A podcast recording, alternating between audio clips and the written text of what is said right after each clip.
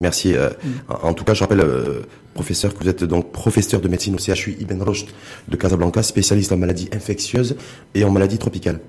Donc, on va aborder aujourd'hui la, situation sanitaire, focus euh, sur Casablanca, avec l'information hier du communiqué, du faux communiqué qui a, qui a circulé. Mais en tout cas, on voit bien qu'aujourd'hui, le sujet de conversation numéro un des Casablancaises et des Casablancais, c'est un reconfinement éventuel ou hypothétique, en tout cas de, de Casablanca.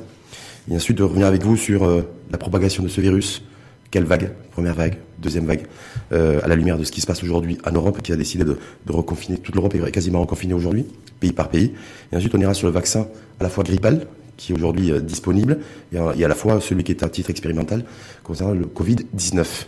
Sur la situation sanitaire du moment et sur euh, l'effet psychose d'un faux communiqué qui a, marqué la journée d'hier. Professeur Fatachaki, parce que voilà, est-ce que c'est, vous considérez-vous que la situation sanitaire à Casablanca, au-delà de ce faux communiqué, euh, doit nous interpeller et vous interpelle vous. Alors si vous permettez, on peut commencer peut-être par le faux communiqué. Euh, certes, il y a une inquiétude de la population de, Casablanca et probablement la population marocaine, mais moi j'aurais, qui est logique d'ailleurs, et qui est euh, à mon justifié, légitime, légitime, parce que les gens écoutent beaucoup ce qui se passe à l'étranger, notamment en Europe, ils voient que les pays européens sont en train de se confiner pays après pays et ils craignent que, euh, que ça va être le cas aussi pour le Maroc. Moi, j'aurais bien aimé que cette inquiétude soit euh, motivée, dirigée vers autre chose.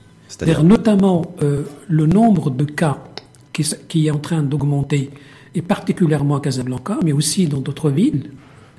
Et par la suite, l'inquiétude par rapport à ce qu'on doit faire pour arrêter cette augmentation.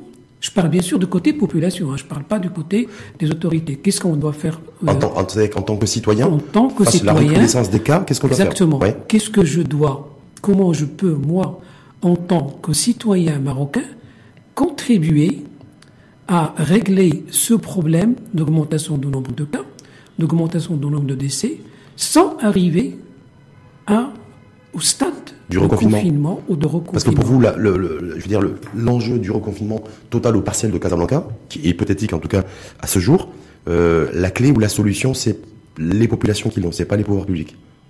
Oui, moi je suis convaincu que c'est le comportement des citoyens qui va nous éviter un reconfinement. Il est évident que si on arrive à des cas euh, très très important. Moi, je peux dire par exemple, j'espère qu'on va pas être dans ces situations, mais si on arrive à 5000 nouveaux cas au niveau de Casablanca, voilà.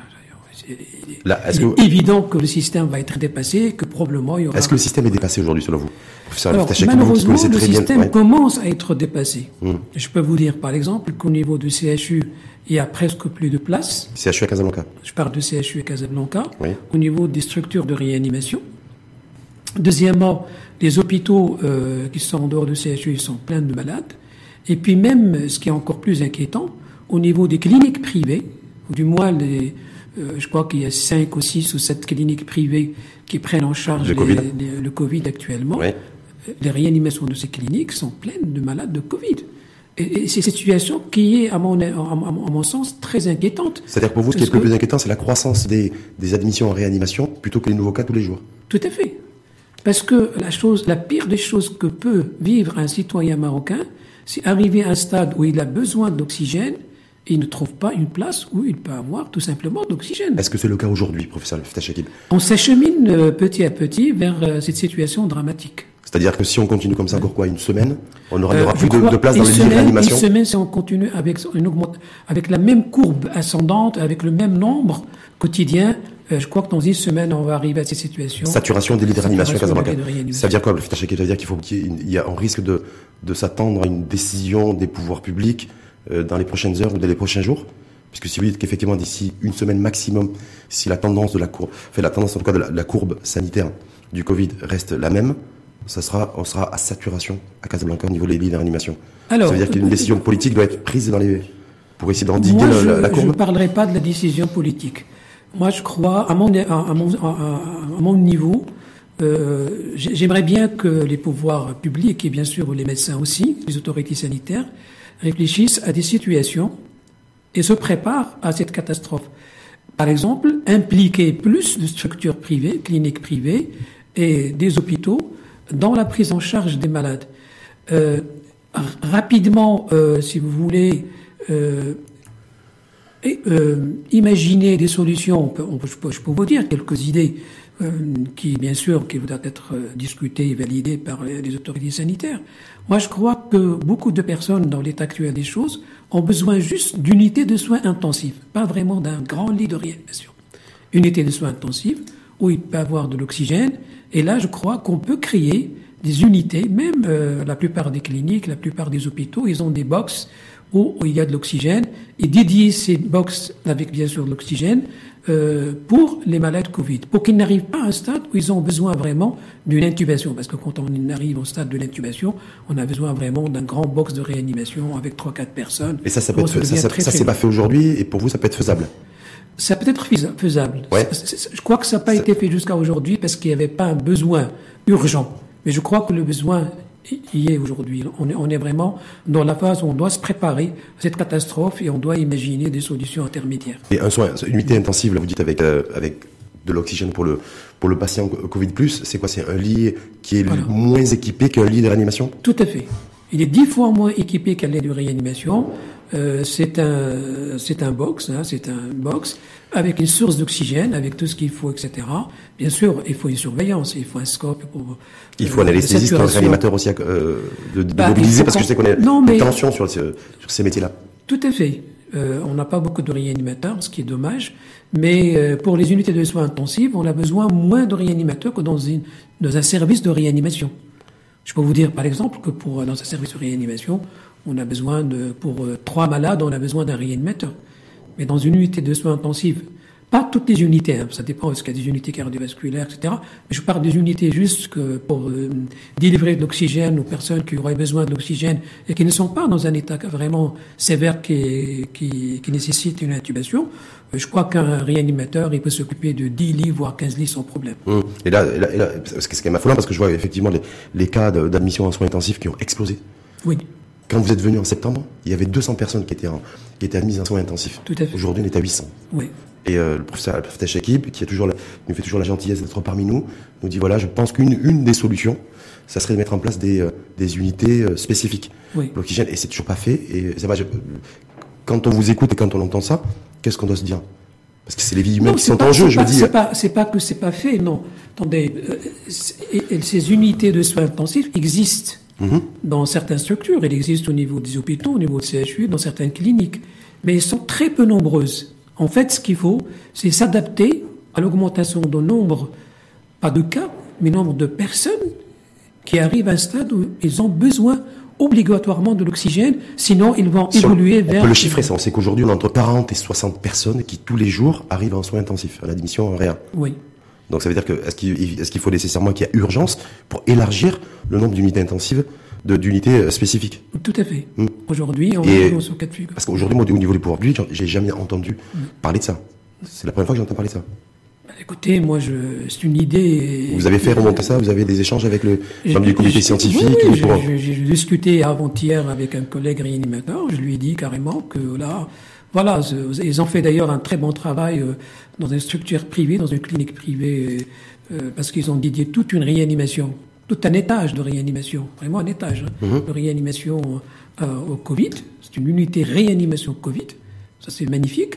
Mais je lui ai dit, mais l'étape suivante, c'est il faut préparer peut-être un étage juste pour les soins intensifs, pour délivrer de l'oxygène.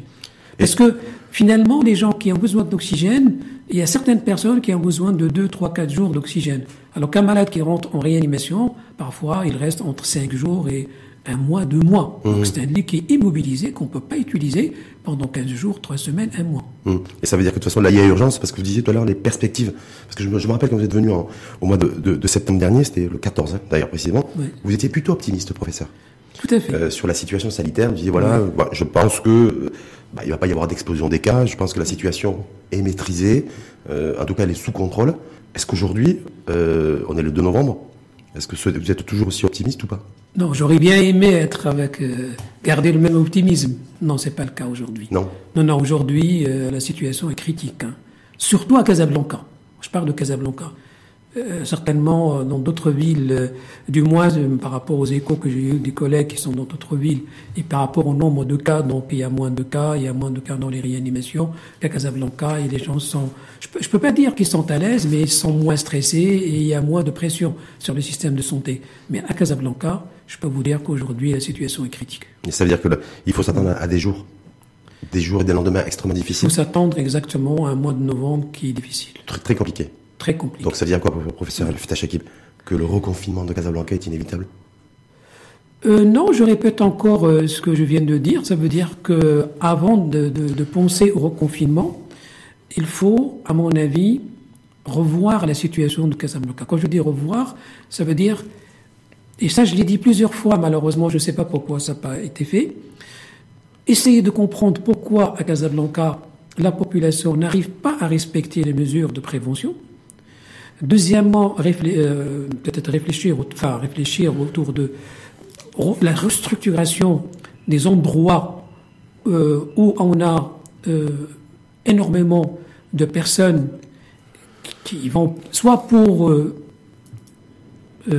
acheter des choses, on l'a vécu encore Malheureusement, récemment, pour les rides d'El Moulid, on a vu dans des quartiers populaires des choses. Euh, moi, on devrait avoir le contre-coup. On devrait avoir le contre-coup, selon vous, du, des, jours fériés, parce que bon, hier on a vu. Bien sûr. On, est sur 3000, 3600 cas, 4000 cas, mais dans, 7 jours, euh, on, aura encore euh, entre 500 et 1000 nouveaux cas en plus à Casablanca. Ça va être soi. Parce que Donc ça veut dire qu'on va être à 5000 cas au niveau du pays. Ben oui. Donc si vous me dites qu'effectivement d'ici 7 jours par rapport aux jours fériés et la densité, c'est ça en fait, toute la densité des populations qu'il y a pu avoir durant ces deux jours fériés. Et on aura les, les, conséquences directes dans 7 jours avec une explosion des cas entre 500 et 1000 cas supplémentaires. Tout à fait. Donc on va être à 5000 la semaine prochaine. Oui. À cette heure-ci. Il y a deux facteurs. Il y a, il y a, le facteur que vous venez de citer, mais il y a aussi un facteur qui est très important, c'est que il va encore faire plus, froid, de plus en plus froid. Hein, que, et ça, c'est un facteur qui malheureusement favorise la multiplication du virus. Hum. Alors, la, chaleur favorise aussi parce que quand il faisait chaud, il y avait aussi la circulation du virus. Non, c'est un peu moins, mais la chaleur, la chaleur peut-être, elle a favorisé le virus par le mouvement de la population, par la liberté qu'ont pris hum. beaucoup de personnes euh, en sortant, en voyageant, etc. Il y avait aussi les il y avait les vacances. Tout ça, ça a contribué. Mais là, c'est, je parle en termes de transmission. Hum, ça, c'est connu. Hein. C'est quelque chose qui est confirmé, par exemple, pour le virus de la grippe. Maintenant, on est en train de s'acheminer petit à petit vers sa confirmation pour le virus de corona, l'actuel virus de corona, SARS-CoV-2. Très probablement, le froid a le même effet que le froid et, l'humidité. Enfin, le, temps quand, quand, il pleut, par exemple. Donc, euh, ils ont à, peu près le même euh, euh, impact, si vous voulez, sur la transmission, sur la rapidité de la transmission euh, entre les personnes. Bien sûr, il y aura aussi probablement d'autres facteurs qui sont en rapport avec euh, euh, le climat froid. C'est qu'il y aura très probablement plus de contamination à l'intérieur des maisons. Hmm. Parce que les gens vont placer plus de temps. Donc on risque d'assister à l'explosion de clusters familiaux. Clusters familiaux, mais surtout, surtout, moi, ce qui m'inquiète, c'est pas tellement les clusters familiaux, c'est la contamination des personnes âgées et des personnes qui ont des maladies chroniques qui était jusqu'à maintenant relativement épargné, mais on est en train de voir qu'on a de plus en plus de malades qui arrivent en réanimation avec ces, maladies chroniques. Et, voilà. Mmh. Donc, ça veut dire qu'il y avait des, personnes qui décèdent de plus en plus, pas du Covid, mais avec le Covid. C'est peut-être toute la nuance qui a, qui a tout son sens. Donc vous dites de toute façon, le reconfinement à Casablanca, c'est pas la solution non plus, non. même s'il y a une décision qui est prise dans ce sens. Euh, parce qu'il y a des mesures aussi qui ont été prises début septembre, des mesures euh, assez strictes euh, en matière de, de directives sanitaires, comme le couvre-feu nocturne, la fermeture des, cafés, des restaurants, des marchés beaucoup plus tôt. Et si on devait faire une évaluation aujourd'hui, professeur Shekib, on se rend compte que ça a eu très peu d'impact. Oui. Euh, c'est la constatation qu'on fait nous aussi quand on voit un petit peu l'évolution du nombre de cas qui sont découverts chaque jour à Casablanca.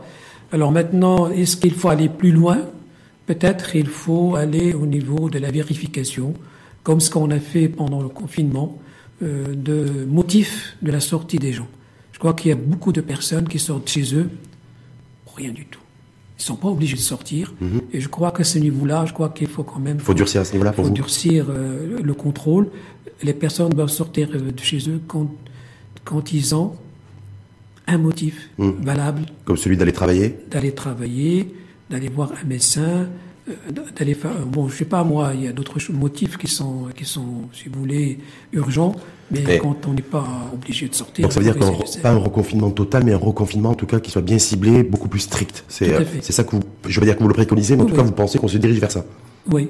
Moi, c'est ce que je préconise. Alors mhm. maintenant, la décision, elle est, elle est, prise par d'autres personnes. Parce que quand on voit ce qui se passe un petit peu en Europe, parce que je sais que notre ministre de la Santé est très, mhm. fait toujours a priori beaucoup de benchmarks euh, par rapport aux décisions sanitaires qui sont, et les directives sanitaires qui sont prises dans différents pays dans le monde, y compris dans, chez nos voisins européens. Et on se dirige vers ça. Il y a des pays qui ont réduit les déplacements euh, à 2-3 kilomètres de, de, son domicile, des sorties aussi une heure par semaine, une heure par jour, pardon, pour aller prendre l'air et, en même temps faire ses courses. Est-ce que pour vous, voilà, c'est, ce schéma-là en fait qui va qui est ah, modélisable chez nous j'aurais, bien aimé qu'on ait ce schéma à Casablanca. Pour arrêter la catastrophe, parce que là, moi je vois pas comment on peut faire autrement. Hein, il n'y a pas d'autre solution. Moi je vois pas d'autre solution. Donc il faut, il faut, il faut cacher. C'est ce qu'on a fait pendant le, le confinement, cacher la population pour qu'ils soient plus exposés au virus, mais bien sûr cacher la population qui n'a pas besoin de sortir, qui n'a pas besoin d'aller euh, dans les endroits qui sont hyper euh, euh chargés. Vous, pensez, vous, pensez, à quoi les, Parce qu'on voit très bien qu'il y a certains, en tout cas, il n'y a pas de data précise là-dessus. Peut-être que vous en, vous en avez. Qu'on dit que les principaux lieux d'infection chez nous, en tout cas au Maroc et principalement à Casablanca, ce sont les transports en commun. Oui. Euh, sachant qu'à côté de ça, il y a aussi un, un enjeu économique, puisqu'on a entre 5 et 6 millions de Casablancais qui se déplacent tous les jours, quotidiennement. Donc comment je peux faire aussi, comment les pouvoirs publics peuvent faire pour à la fois essayer de freiner le virus euh, et en même temps gérer, euh, faire en sorte que les gens qui se déplacent, c'est des gens aussi qui se déplacent essentiellement pour travailler euh, et pour gagner leur vie quotidiennement. Alors, je crois qu'il faut être aussi durcir les, les, les, contrôles au niveau des moyens de transport pour qu'il y ait un, respect strict des mesures de distanciation et surtout le port des masques. Le port correct, hein, parce qu'il y a des gens qui portent des masques mmh. dans le cou, dans le etc. Donc le port correct du masque, je crois que c'est très important. Euh, pour, euh, c'est vrai que les moyens de transport, c'est un élément qui. c'est un moyen aussi de, un moyen de, travailler. Oui, c'est un moyen de travailler. C'est pourquoi j'ai pas dit qu'il faut arrêter. Non, mmh. Non, j'ai pas dit. Il faut durcir le contrôle. C'est-à-dire qu'on peut imaginer dans les bus, les tramways, de quoi, d'avoir un taux d'occupation, si je puis dire, d'un tiers?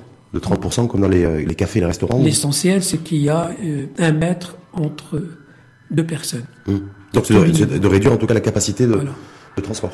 Et là, il faut, il faut vraiment le faire d'une façon euh, effective. Ça veut dire que dans un tram, donc bien sûr, on peut pas, un tramway, on peut pas enlever carrément les chaises, mais on peut mettre quelque chose, les interdits etc., et qu'il y ait un contrôle contrôle par la personne qui conduit, parce que de toute façon, il a une caméra. Donc il, a, oui, il peut contrôler, mais contrôler. Mhm. Et aussi, il y a les, contrôleurs qui peuvent contrôler, etc., au niveau de l'accès euh, au tram. La même chose pour les taxis, la même chose. Et là, je crois qu'il y a aussi euh, un rôle très important à jouer par la société civile ou par, euh, voilà, par des, de personnels, des mhm. entreprises, de, compagnies, de, de transport. Ces moyens de transport. Qu'est-ce qu'on fait avec les écoles? On a vu, en, en, tout cas à travers le, dans les différents pays européens, un des premiers pays à l'avoir fait, je crois que c'est Israël, lorsqu'ils ont eu un pic il y a un mois et demi euh, du, du, Covid, c'est-à-dire avoir un modèle, en fait un scénario où on reconfine tout en laissant les écoles ouvertes pour permettre une partie de l'activité, en tout cas préserver une partie de l'activité économique. Qu'est-ce qu'on fait avec les écoles, professeur? Alors moi, je, je, je maintiens ce que j'avais dit. Les écoles. Voilà, hum. je maintiens ce que j'avais dit il y a un mois et puis il y a même deux mois. Il y a, j'ai répété il y a un mois, c'est qu'au niveau des écoles primaires, moi, j'ai pas une grande inquiétude les enfants, en général, ils font des maladies simples, ils font pas de maladies chroniques, ils n'ont pas besoin, sauf cas exceptionnels, de lier de réanimation. C'est vrai qu'ils peuvent transmettre la maladie, mais moins que les adultes. Alors maintenant, il faut que les parents soient vigilants quand l'enfant revient. Il faut la première des choses, il doit se laver les mains, etc., lui changer les vêtements et tout. Je crois que c'est important. Par contre, euh, on doit maintenir, c'est très important, l'enseignement à distance au niveau des universités. Hum, parce que Enseignement à distance pour les universités. Ah oui, oui. Et pour les collèges et lycées, qu'est-ce qu'on fait? Alors, les collèges et lycées, oui, ça pose un grand problème, le collège et lycée, parce que souvent, ce sont des adultes. Euh, il y a un risque de contamination, il y a un risque d'évolution vers les maladies chroniques, sur, notamment chez les adultes et les adolescents qui sont obèses. Donc là, je crois qu'il est très important que les parents soient conscients euh, de, cette, de, de, cette, de ce risque et qu'ils incitent leurs enfants, qu'ils contrôlent aussi euh, d'utiliser le masque, d'utiliser les gels alcooliques. Donc on maintient pour vous les écoles, les écoles ouvertes dans la perspective éventuelle de reconfinement euh, total ou partiel de Casablanca. On maintient les écoles ouvertes. Aujourd'hui, oui, je peux dire qu'on maintient, on peut maintenir. Oui. Les écoles, les collèges. Moi, ils posent Parce que dans, les pays européens, les mesures, les nouvelles mesures qui ont été prises pour 4 semaines, 6 semaines en Belgique, je crois savoir, c'est euh, voilà, les écoles restent ouvertes. Mais tout le travail se fait en, télétravail pour ceux, pour ceux qui peuvent, et puis tout est fermé par contre. C'est que tout, tout est fermé, sauf les activités essentielles pour se nourrir. Est-ce qu'on va vers ça aussi? Est-ce que ça, ça permettrait selon vous de...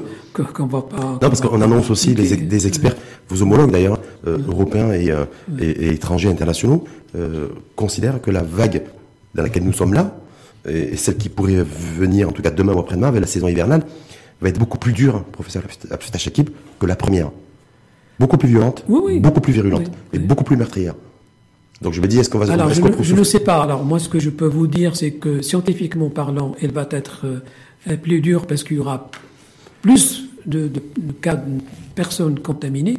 Ça, ça va être soit parce que le virus, il devient euh, pas plus virulent, mais se transmet plus rapidement. Ça, c'est très important. Mhm.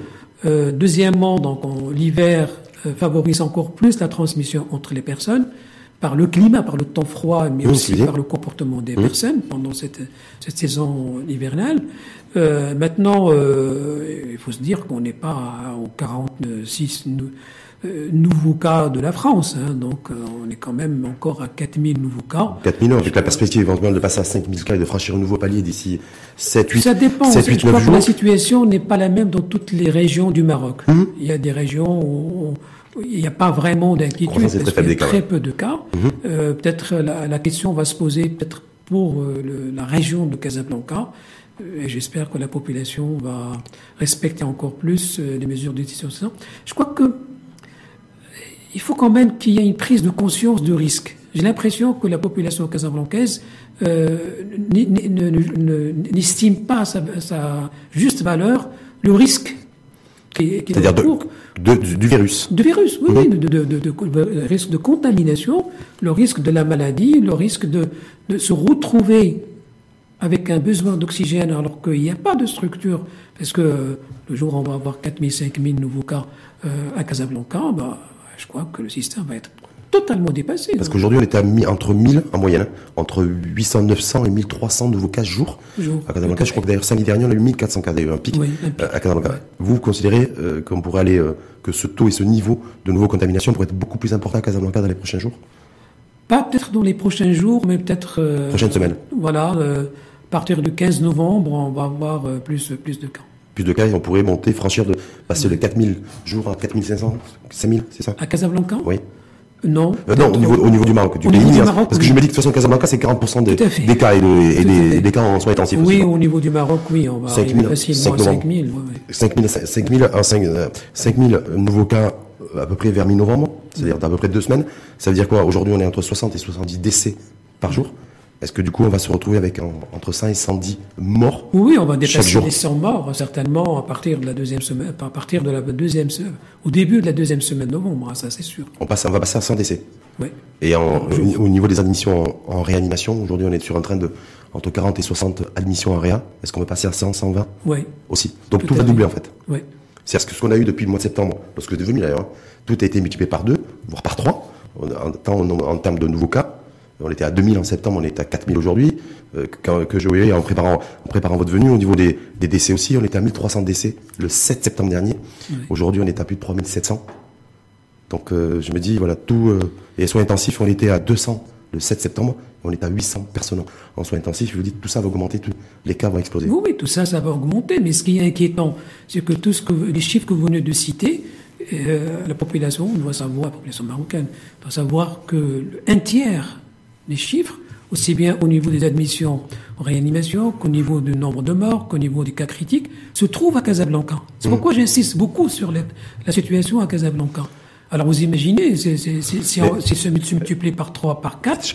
Est-ce qu'on peut prendre le risque politique de se dire, voilà, je vais, euh, je vais resensibiliser la population, ou est-ce qu'il faut prendre la décision politique de dire je reconfine Casablanca parce que de toute façon certains Casablancais ne respectent pas les mesures sanitaires parce que le virus circule, parce que j'ai écouté le professeur Ftech Équipe sur l'info en face matin TV qui dit de toute façon à partir de mi-novembre on va passer de 4000 à 5000 nouveaux cas jour et on va passer de 50-60 décès à 100 décès jour. Et on va se retrouver avec des admissions en réanimation qui vont passer de 60 à 120 et que du coup ben, je prends pas le risque politique de sensibiliser une fois de plus la population mais de prendre la décision politique de tout reconfiner au moins pour être sûr de pouvoir ne serait-ce que freiner le flux. Moi, je peux vous proposer une solution intermédiaire. C'est de pas de resensibiliser parce qu'on a l'impression que le discours, euh, moi, du moins, c'est un avis personnel, hein, hum. euh, n'est pas très écouté. Je crois qu'il faut passer euh, un autre discours pour expliquer à la population le risque les catastrophes euh, qu'on va vivre dans les prochaines semaines. Et les taux se resserrent, on le voit bien aujourd'hui. Chacun d'entre nous, Et en leur montrant, bien sûr, euh, le nombre des malades qui sont dans les réanimations, euh, en leur expliquant peut-être, parce que on a trop insisté au départ de l'épidémie sur le, les personnes asymptomatiques, la prise en charge domicile, etc. Il faut, tout ça. il faut tout oublier d'ailleurs. Je crois qu'il faut oublier tout ça. tester, tester, tracer, isoler, tout ça c'est fini. Il faut oublier tout mm. ça. Je crois que le discours, aujourd'hui le discours, il doit être axé sur la gravité de la maladie, sur le nombre de cas qui sont générés par euh, l'augmentation, bien sûr, totale du nombre de cas. Quand je dis nombre de cas générés, c'est-à-dire le nombre de cas critiques, le nombre de cas qui arrivent en réanimation, le nombre de cas qui arrivent en réanimation et qui décèdent, le hmm. nombre de cas qui arrivent en réanimation qui ne trouvent pas de place. Trouvent pas de place. Oui, oui, ils trouvent pas de place. C'est-à-dire, ils trouvent pas de réanimation aujourd'hui. Voilà, ils trouvent Est-ce qu'on a des listes d'attente dans les c'est un risque. Est-ce qu'on a des listes d'attente aujourd'hui dans les, fait des personnes qui sont dans les couloirs, en salle d'attente, pour, euh, parce qu'il n'y a pas de place dans les lits de réanimation? Est-ce que c'est aujourd'hui, on avait vu cette image, je pense que ça vous avait choqué aussi, euh, comme moi et comme certaines personnes certainement qui nous regardent et qui vous écoutent, euh, en Italie, ce qui s'est passé en avril-mai. Est-ce qu'aujourd'hui, chez nous, il y a, ça commence, voilà, à avoir des, Alors, des salles d'attente qui sont remplies. chez nous. Hum. Je peux vous donner, euh, par exemple, euh, une image qui m'a beaucoup traumatisé. C'est qu'on a parfois des malades qui attendent dans les hôpitaux de Casablanca. Hum. Les, hôpitaux, bon, on a, je sais pas, l'hôpital Hassani, l'hôpital Sqat, l'hôpital Mohamed Khamis, etc., et qui ont besoin de lits de réanimation, mais on n'arrive pas trouver Et dans ces cas-là, fait, dans ces cas-là, qu'est-ce qu'on fait avec ces personnes-là? Bah, ah, Ils restent bien sûr dans les hôpitaux, parce mhm. qu'il y a une réanimation, mais parfois ils ont plus, plus de, de soins de réanimation. Mhm. Et ça, c'est. Non, mais ça, je me dis, est-ce que est-ce que c'est ça qui est à l'origine aussi de la, de la situation qui s'aggrave de jour en jour, de cas d'admission en réanimation, et que même ces personnes-là, alors déjà il y a difficulté dans l'accès, ce que vous dites, et deuxièmement il y a la difficulté dans la prise en charge, puisqu'on se rend compte que le taux de mortalité en réanimation reste toujours très élevé chez nous. Tout à fait. Ce qui, c'est ça qui, qui, explique que, par exemple, jusqu'à aujourd'hui, euh, malheureusement, on a beaucoup de malades qui arrivent aux, urgences du mmh. CHU de Casablanca pour qu'ils soient admis en réanimation et, quand ils sont admis, ils meurent le jour même. Bah, il y a même des malades qui sont morts avant même l'admission. Hein. Donc c'est pas que le fait d'avoir été détecté trop tard, c'est pas le fait d'avoir de s'être rendu à l'hôpital ou à la clinique trop tard non plus, c'est qu'on a un souci dans la prise en charge du malade Covid. Euh... si vous voulez, c'est la somme de plusieurs phénomènes. Probablement, les personnes ils consultent tard. Mhm. Ça, c'est sûr. Parce qu'une personne qui va consulter le, le premier jour des symptômes, euh, son médecin, il a quand même un protocole très simple. Hein. C'est pas quelque chose de compliqué, la prise en charge de, du corona au début de la maladie. Donner un traitement, faire un scanner, faire un bilan biologique et faire un suivi correct. Dans le suivi, bon, il y a maintenant beaucoup de personnes, du moins les personnes qui ont des moyens, ils achètent carrément un petit appareil qu'ils mettent sur le doigt pour mesurer la saturation. Et le médecin, il leur dit, voilà, vous mesurez chaque jour, euh, plusieurs fois par jour votre saturation. Quand il est correct, quand il est entre 95, 96, 97, il n'y a pas de souci. Mais quand il baisse, par exemple, moins de 80, 80 par exemple, il arrive à 90, ils ont besoin vraiment d'oxygène. Hmm. Et même quand il, voilà, ça dépend de l'âge en fait. C'est, un peu et ça dépend aussi du, dans du, du, niveau social également. Ça dépend aussi du niveau, social. Et quand on est dans la précarité. Pourquoi tout à l'heure, j'ai hmm. commencé par dire, j'aurais bien aimé avoir des structures où on hmm. peut spécifique recevoir pour ces personnes, mesurer leur taux d'oxygène dans le sang et les diriger en fonction de ce taux, soit vers une unité où ils ont besoin juste du sang d'oxygène avec une source d'oxygène et le problème est réglé, ou les diriger carrément vers une unité plus compliquée, leur état est plus compliqué, diriger vers une unité de réanimation. Je crois qu'on a besoin de ces structures intermédiaires. Hum. Donc on n'a pas besoin, en tout cas il faut sortir du, du tracé, euh, du, du euh, des, rappelez, vous rappelez-vous Oui, oui, oui, non, non, non. On a testé tracé isolé, il faudrait repenser aussi ces stratégies parce qu'on a toujours, on, souhaiterait aussi que les, les, pouvoirs publics soient, réagissent beaucoup plus vite et, euh, et le sens de l'anticipation. Parce que pour vous, à tâche équipe, c'est quoi aujourd'hui? C'est une première vague? C'est une deuxième vague? Franchement, j'ai l'impression qu'on est toujours dans la première vague. Ouais, c'est ce que dit certains de vos confrères aussi. En train de monter encore, on n'a pas. Vous savez, pour qu'on parle de vague, il faut quand même une descente. Et puis remonter. Et puis après remonter. Hum. Alors que nous, euh, quand on voit la courbe du Maroc, il est en train de monter, monter, monter. Donc c'est toujours première vague. C'est toujours la première vague. Est-ce qu'il s'est encore plus fait ah, Est-ce que ça, ça, quand je vous entends dire ça, parce qu'effectivement il y a un nouveau confrère qui me le confie il y a pas très longtemps, mais je me dis donc ça veut dire que le, le, le plus dur est vraiment devant nous et pas derrière nous. Parce que quand je vois ce qui se passe en Europe et qui, eux qui parlent de deuxième vague, si nous on est encore dans une première vague et qu'on a l'explosion comme ça des nouveaux cas de décès et, de, et que déjà les, les, les, taux de les, le taux d'acceptation d'admission en réanimation, on est déjà à saturation et qu'on est et c'est que la première vague. C'est-à-dire que la deuxième vague arrive. Je ne sais pas s'il y aura une ah deuxième vague. Non, non, franchement, aujourd'hui, moi, je ne sais pas. Et quand on voit ce qui se passe en Europe, vous dites. Euh, oui, euh, bon, là, moi, au-delà de la terminologie, je crois qu'on doit s'atteler à, trouver des solutions pour euh, ce qu'on a au Maroc. Donc, je crois que c'est très important. Euh, je crois que ce qui est important aujourd'hui, c'est de nous préparer, je le redis encore une fois, c'est de nous préparer à cette augmentation du nombre de cas, de notre augmentation du nombre de cas critiques, du nombre de cas qui, admis sont admis en, réanimation, euh, en premièrement modifier le discours qui est adressé qui, qui à, la, à, la, population. Qu'est-ce qu'on on leur dit rien à la population aujourd'hui Si, il y a des spots publicitaires qui passent en disant il faut porter le masque, il faut se laver, il faut se laver régulièrement les, les, mains avec le gel hydroalcoolique. Non, je crois que ça c'est fini ça aussi. Non, non, c'est pas suffisant. C'est pas suffisant. C'est pas suffisant. suffisant. Non, pour vous il fallait. Moi, j'aurais bien aimé avoir des spots publicitaires pour dire aux gens voilà, le corona, ça tue avec des images chocs comme on a pu l'avoir sur les au niveau pas, prévention routière. ou non moi je, suis contre ces images chocs parce que je crois que vos confrères euh, euh, bien dans la télévision marocaine mmh. deuxième et dans d'autres chaînes ils ont ils sont partis dans les hôpitaux ils mmh. ont montré faire des gros focus de personnes qui étaient intubées avec des intubées et tout etc je crois que ça n'a pas servi à quelque chose il faut réexpliquer à la population. Mmh. aujourd'hui qu'est-ce que c'est un corona? Parce qu'autant on l'a pas fait au départ parce qu'on connaissait pas la maladie non plus. Hein. Hum. Non, mais oui, mais on l'a pas encore aujourd'hui véritablement d'ailleurs. Oui, oui, mais bon, mais, on, sait quand même. Hum. On sait beaucoup de choses. Hum, ce, qui est, ce, qui est, ce qui est important aussi en termes de prise en charge des malades. Et, on est content parce qu'on sait à quel moment il faut mettre des corticoïdes, à quel moment il faut mettre de l'héparine, à quel moment il faut penser à l'embolie pulmonaire, à quel moment il faut. On connaît beaucoup de choses, mais il faut revenir à la charge en termes d'information de la population et expliquer à la population que le coronavirus c'est pas quelque chose de banal. C'est pas la symptomatique. Hmm. Le corona peut évoluer à deux moments, et surtout à partir du cinquième, et particulièrement à partir, entre le septième et le dixième jour d'infection, après l'infection? D'infection, ou, du moins euh, à partir du, du premier jour de début du symptôme. C'est à ce moment-là on va avoir l'apparition des complications. Et les gens ils doivent être très vigilants pendant cette période. C'est très important. Et l'idéal, c'est de consulter dès le départ et de rester en contact avec son médecin jusqu'à dépasser le dixième jour. Quand la personne est au douzième jour, treizième jour, là, il peut arrêter, se dire, Alhamdoulilah, je suis guéri. Alhamdoulilah, justement, Alhamdoulilah sur la flexibilité. Partout dans le monde, on voit aussi des pays, euh, parce que je ne sais pas si c'est une chance ou, pas d'ailleurs, d'avoir euh, dans un pays 40% des cas Covid dans la même ville. C'est le cas à Casablanca. Et pour le Maroc. C'est-à-dire que partout dans le monde, euh, il n'y a pas une ville qui concentre autant de, autant de cas. Euh, vous dites, on dit, vous le disiez tout à l'heure, on est, je crois, 30 ou 32 ou 33% de taux d'occupation des lits en réanimation. Et vous disiez également tout à l'heure qu'il y avait des villes et des régions qui étaient beaucoup moins touchées, du coup, aussi que Casablanca. Est-ce qu'il n'est pas possible d'opérer des transferts aussi de prise en charge Covid dans euh, des lits de réanimation d'autres villes du pays qui sont pas, pas elles saturées? Est-ce que ça, c'est pas envisageable? Si, c'est ce qu'on doit envisager. Tout à l'heure, quand je dis il faut euh, euh, réfléchir à comment la prise en charge doit être adaptée à la catastrophe qui, qui, arrive, qui arrive euh, il y a aussi cet aspect de la chose.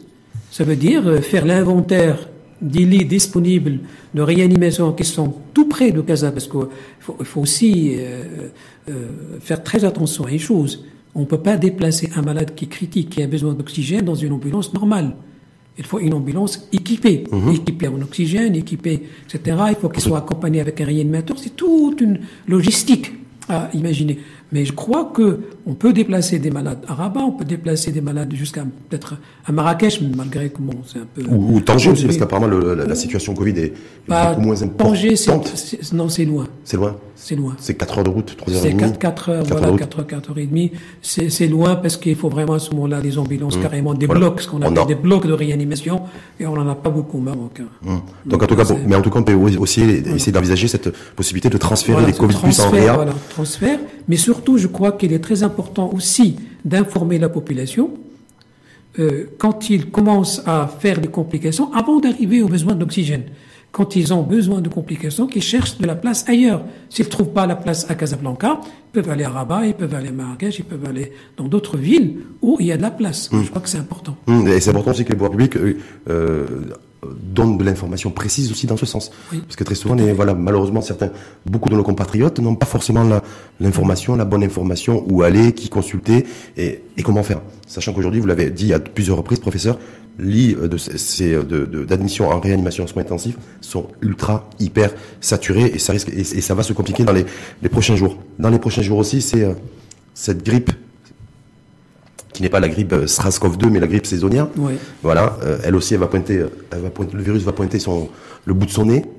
Alors la grande question aussi que beaucoup se posent aujourd'hui, est-ce qu'il faut que je me fasse vacciner contre la grippe saisonnière? En, Ouais. plein, en plein Covid, en pleine première vague et en pleine explosion des cas de contamination Euh, oui, mais il faut laisser, je crois que c'est très important, il faut laisser euh, se vacciner les personnes à risque, les personnes âgées, les personnes qui ont des maladies chroniques. prioritaire de toute façon, c'est les populations vulnérables. Voilà. Mais moi, pas- personne lambda ou des... Non, non, mais attendez, si vous, Oui. si vous permettez, Bien il sûr. faut, il faut qu'on insiste beaucoup sur cette étape parce que ce matin, en sortant de chez moi, il été interpellé par un pharmacien qui m'a dit voilà, qu'est-ce qui se passe? On n'a pas reçu euh, Oui, les- le vaccin. les- le- encore le vaccin. Il y, a, il y a des gens qui arrivent, etc. Il me dit mais faites très attention.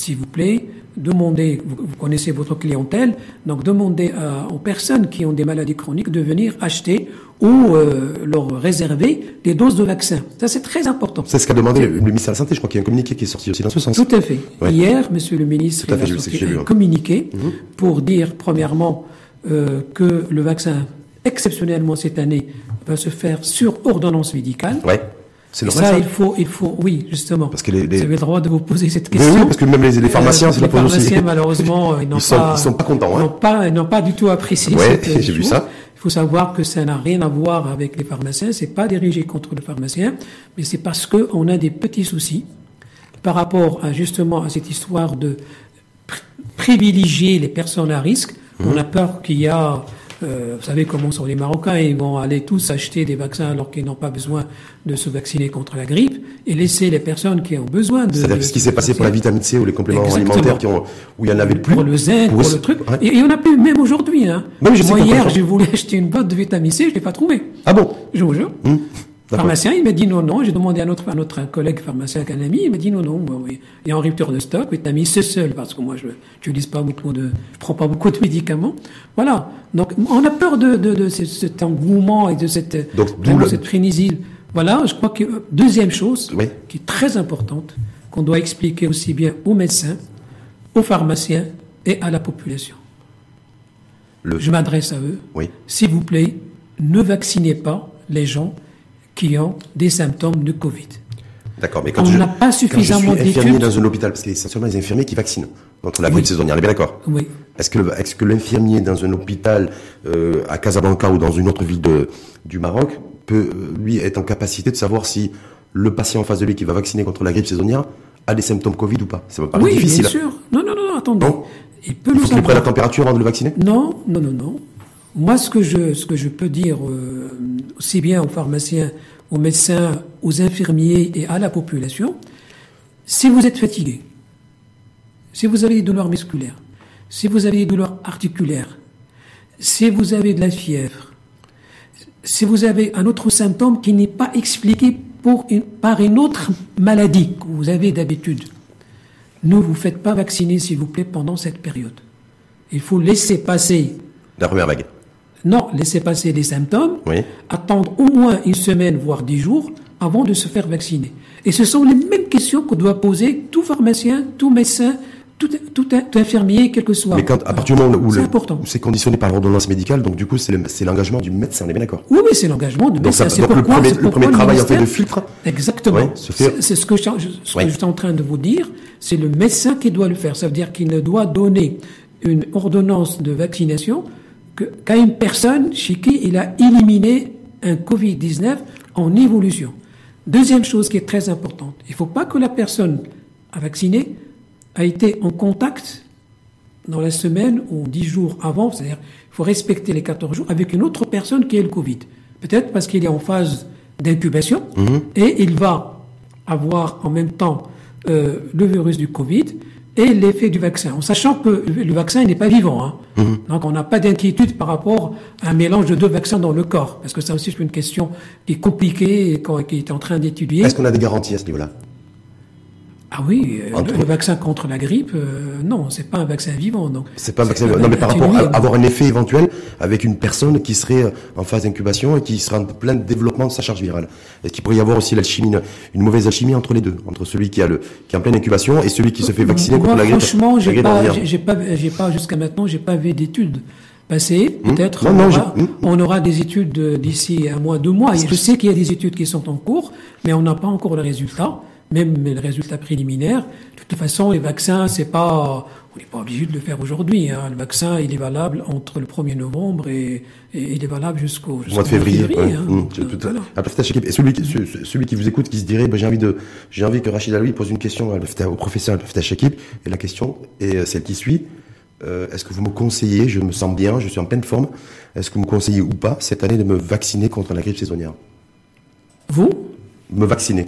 Oui. Une personne qui se bien portante. Bien, bien sûr. Si vous n'avez pas, si vous n'avez pas de Pas maladie, voilà, si vous n'avez pas de maladie chronique, euh, si vous ne prenez pas de, de, de, traitement immunosuppresseur, si vous faites des grippes simples, si vous respectez le port de masque, la distanciation physique, si vous n'êtes pas tout le temps euh, mélangé avec les autres, vous n'avez pas besoin de Même vaccin. si je, n'ai- jamais, euh, même si la personne ne- n'a jamais été vaccinée contre la grippe saisonnière, Oui, même si elle l'a jamais fait. Hein. Oui, oui, même Et si que la cette année, dans le contexte sanitaire les études qui ont été faites dans le pays du Sud ont montré que euh, les mesures barrières, ce qu'on appelle nous les mesures barrières, ça veut dire le masque, la distanciation physique, ont, ont eu un impact magnifique sur euh, le nombre de cas de grippe dans ces pays.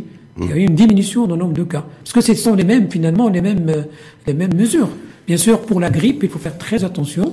En plus, il faut renforcer le lavage des mains. Pour C'est important, pour la Hum. grippe, oui. Se laver les mains En tout cas, si j'ai bien compris, il y aura, et le, le savon. il y aura 500 000 doses de, de, de vaccins grippe saisonnière qui seront euh, disponibles cette année, deux fois plus qu'en 2019. Je crois Oui. qu'on est à 220 000, donc cette année c'est 500 000. Voilà.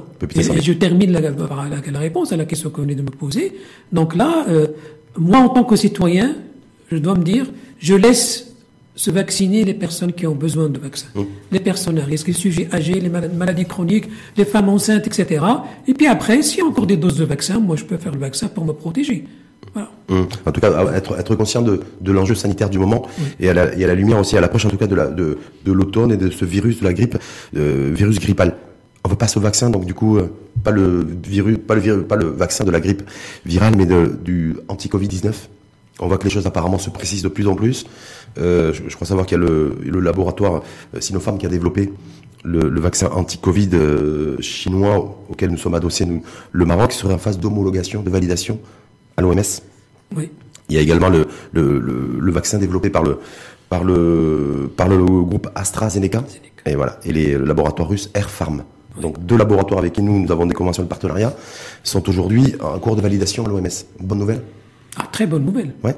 C'est la- Alors il y a deux, deux, deux bonnes nouvelles.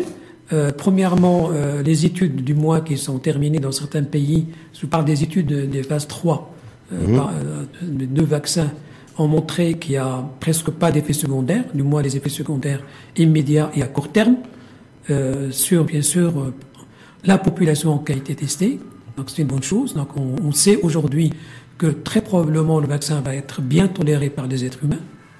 Deuxièmement, il protège. les gens ont développé des anticorps neutralisants qui, qui, vont les protéger. Est-ce qu'on est, connaît la durée du, euh, des, de, ces anticorps, de ces nouveaux anticorps neutralisants? Parce qu'apparemment c'est sur la durée où c'est, pas très, très encourageant? Merci pour cette question. En fait, il y a deux données qu'on n'a pas aujourd'hui, qu'on ne connaît pas malheureusement. C'est premièrement la durée de protection du vaccin. Il y a des études qui ont montré que la durée peut aller jusqu'à 5-6 mois. Max. Max. Certaines études, 3-4 mois, max. Max, exactement. Mais il faut dire qu'on n'a pas suffisamment de recul. Mhm. Peut-être euh, on, va, on, va, démontrer dans, dans six, mois, les prochains 6 mois, euh, que euh, la durée, ça va être un an. Mais bon, ça, c'est un détail. C'est un détail qui a son importance parce que je me dis s'il faut, se vacciner tous les trois fois par an, euh, c'est pas c'est pas comme si on devait se vacciner trois fois c'est sûr. Mais c'est mieux que rien. Voilà. Alors la deuxième euh, question qui est en, qui est en cours d'étude, c'est est-ce que le vaccin, parce que le vaccin il va protéger l'individu qui l'a utilisé, mhm. mais est-ce qu'il va le protéger d'une transmission éventuelle Voilà, de mhm. transmettre le virus à quelqu'un d'autre. Mhm. Voilà. Euh, ça aussi, c'est une question qui est en cours d'étude. Hum, on n'a toujours pas de réponse, en tout cas, en tout cas sur, sur l'enjeu de, de, la personne qui se fait, euh, qui, qui se fait vacciner. Est-ce qu'elle peut transmettre ou pas? Aujourd'hui, on peut dire, euh, par rapport aux données qu'on a aujourd'hui, hum. que la personne qui va se vacciner avec le vaccin anti-Covid-19, elle va être protégée pour une durée qui va de 4 mois à 6 mois. Mais et si jamais il, est, il doit continuer, c'est important, il doit continuer à utiliser les mesures barrières, parce que si jamais il y a une petite multiplication du virus dans son nez, ou dans, dans sa bouche, ou dans son arbre respiratoire, enfin, l'arbre supérieur, respiratoire supérieur, il n'est pas exclu qu'il transmette le virus. C'est-à-dire qu'on peut, on pourrait se retrouver demain avec des nouveaux profils de personnes qui ont été vaccinées contre le, contre le, contre le virus euh, Covid-19 et qui pourraient se retrouver euh, euh, être des contaminants, voire des super contaminateurs. Non, super, non. Non, pas des super, en tout cas, comme pas des contaminateurs, super, oui. Pour la simple raison que pour être super contaminateur, il faut avoir une charge virale très importante euh, dans l'arbre respiratoire, dans la bouche, dans le nez. Mais le vaccin, justement, c'est ça son rôle. Parce qu'il ne laisse pas, comme il a des anticorps, mhm. le virus n'arrive pas à se multiplier comme il veut. Donc il va être. Est-ce qu'il y, a toujours, est-ce qu'il y a toujours un résidu de, de charge oui, virale justement, c'est ce résidu dont on a peur. Hmm. Ce résidu dont on a peur, qui est en cours d'étude d'ailleurs. Et, mais si on met un masque avec quelques virus, avec une centaine de virus dans le nez, dans la bouche, en général, on est pas dangereux pour l'autre. En tout cas, en tout cas, on annonce, je crois, dans la meilleure des cas, euh, le vaccin anti-Covid-19 pour début décembre au Maroc. C'est ce qu'on dit. Euh, moi, je, franchement, euh, si vous voulez mon avis personnel, il faut compter janvier-février 2021. Hein, janvier-février 2021, Pour, les, pour les premières personnes qui seraient vaccinées Exactement, pour, pour, pour, pour, non, pour qu'on ait le, déjà l'arrivée du vaccin et voilà et les procédures machin. Enfin, maintenant, on peut toujours accélérer les procédures administratives. Hein pour l'autorisation de mise sur le marché, pour etc., la disponibilité, l'organisation. Et le ministère, il, est déjà dans une phase d'organisation de la vaccination. Oui, la vaccination. Il a commencé depuis presque un mois hein, à organiser hum.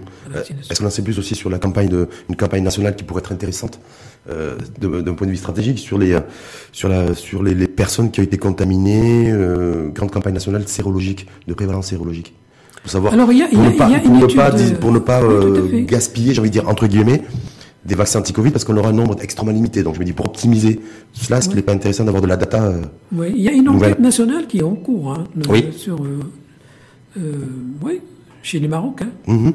Depuis d'ailleurs depuis un mois et demi. Sur tout le territoire sur tous les territoires. Il y a, je crois qu'ils sont terminés les, les, les, centres de transfusion, sont en train de voir dans les centres de santé, etc., chez les personnes à risque, chez les diabétiques, etc. Il y a une, une, enquête qui est très intéressante, mais comme il est en cours, on n'a pas encore le résultat. En tout cas, c'est dans la perspective de la première vague de personnes qui, qui se feraient vacciner contre le, contre le, contre le Covid-19. Ces, ces, résultats vont être certainement utiles.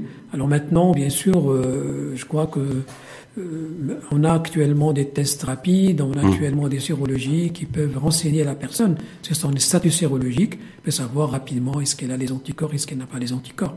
C'est quelqu'un qui a des anticorps anti-GG, etc.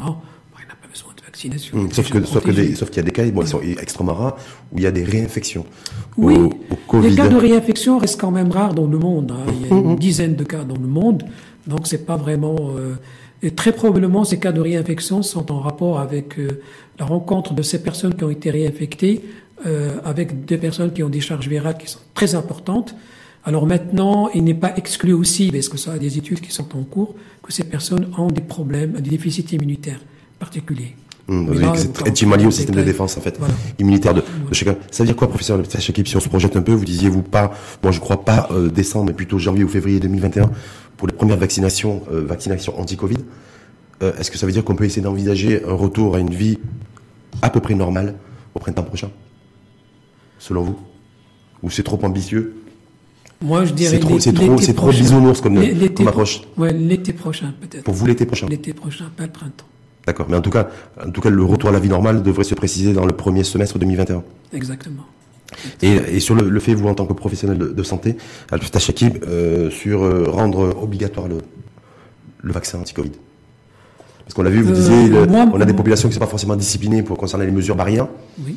Et je me dis, de, demain, quand on aura les vaccins disponibles, ils sont dans, une, dans une, des proportions extrêmement limitées.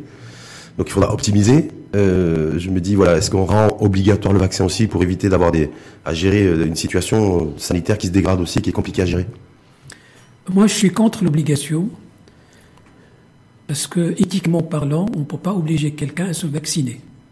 Alors maintenant, moi, je crois qu'il est utile à partir de, maintenant euh, d'entamer une discussion scientifique euh, euh, qui doit impliquer non seulement les médecins mais les sociologues, les psychologues, les personnes qui sont qualifiées en éthique, etc., pour imaginer des stratégies de vaccination. Imaginer comment, euh, voilà, des stratégies de communication, comment inciter la population à se faire vacciner. Il y aura probablement un effet, je dirais pas d'annonce, mais un effet de résultat. C'est-à-dire que quand les gens vont voir euh, les, les 1000 ou les, même, les 100, les 200, 300 premiers Marocains qui se sont vaccinés, qui n'ont pas fait le Covid, je crois que ça va les inciter à se faire vacciner, mmh. qui n'ont pas bien sûr fait le Covid, mais n'ont pas. Parce qu'il y a beaucoup de résistance et de, de, gens très récalcitrants parce que à ce jour, hein, aujourd'hui. Voilà, parce que c'est nouveau, mmh. les gens ils ont peur, ils, ils lisent, et ils écoutent beaucoup ce qui est écrit malheureusement dans les réseaux sociaux. Il n'y a pas que des choses qui sont vraies. Hein. Vous savez qu'il y a beaucoup de bêtises, malheureusement. Il y a beaucoup de ligues anti-vaccination et qui, qui, qui, qui, qui inventent. Moi, c'est extraordinaire. Hein. Je suis toujours ébahi et, et, et vraiment par leur l'étendue de leur imagination. C'est extraordinaire. Elle est sans limite. Sans limite. Pas, pas de frontières. C'est extraordinaire, sans mmh. frontières. C'est extraordinaire comment ils peuvent imaginer des choses, euh, injecter une puce dans un vaccin. Mais puce dans un vaccin, c'est pas possible. Mmh, fondation. Il, il, il, est liquide, comment vous allez? Je sais pas, j'arrive pas, j'arrive pas. C'est dur. C'est dur. Quand je dis c'est dur aussi, je voulais juste finir avec vous, professeur Abdel Shakib, sur parce que je rappelle que vous êtes professeur de médecine au CHU Ibn de Casablanca, euh, donc vous êtes au contact aussi de patients, de patients Covid, mais aussi de vos confrères et de vos consoeurs euh, à travers le pays. On a vu l'autre, il n'y a pas très longtemps malheureusement, des personnes, des professionnels de, santé qui, ont décédé suite à une infection au Covid. Donc, le, je crois que le ministre de la Santé, l'autre jour, a avancé un chiffre de 1600 ou 1700 personnes, médecins, en tout cas de corps de, qui, appartiennent au corps euh, de, santé, qui seraient infectés par le Covid. L'état de forme aussi, euh, et l'état de santé psychologique, pas que des populations qui pourraient subir un nouveau reconfinement, en tout cas à Casablanca, mais celui des professionnels de santé. Quel est-il? Alors, les professionnels de santé sont épuisés, moralement, c'est pas facile de perdre un confrère ou un collègue.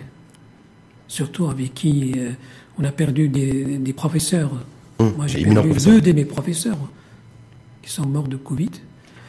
C'est pas facile de voir en réanimation d'autres professeurs qui sont actuellement euh, en réanimation. Il y a des professionnels de santé qui, au moment où on parle, oui, on débat, Aujourd'hui, qui sont en réanimation, c'est pas facile du tout.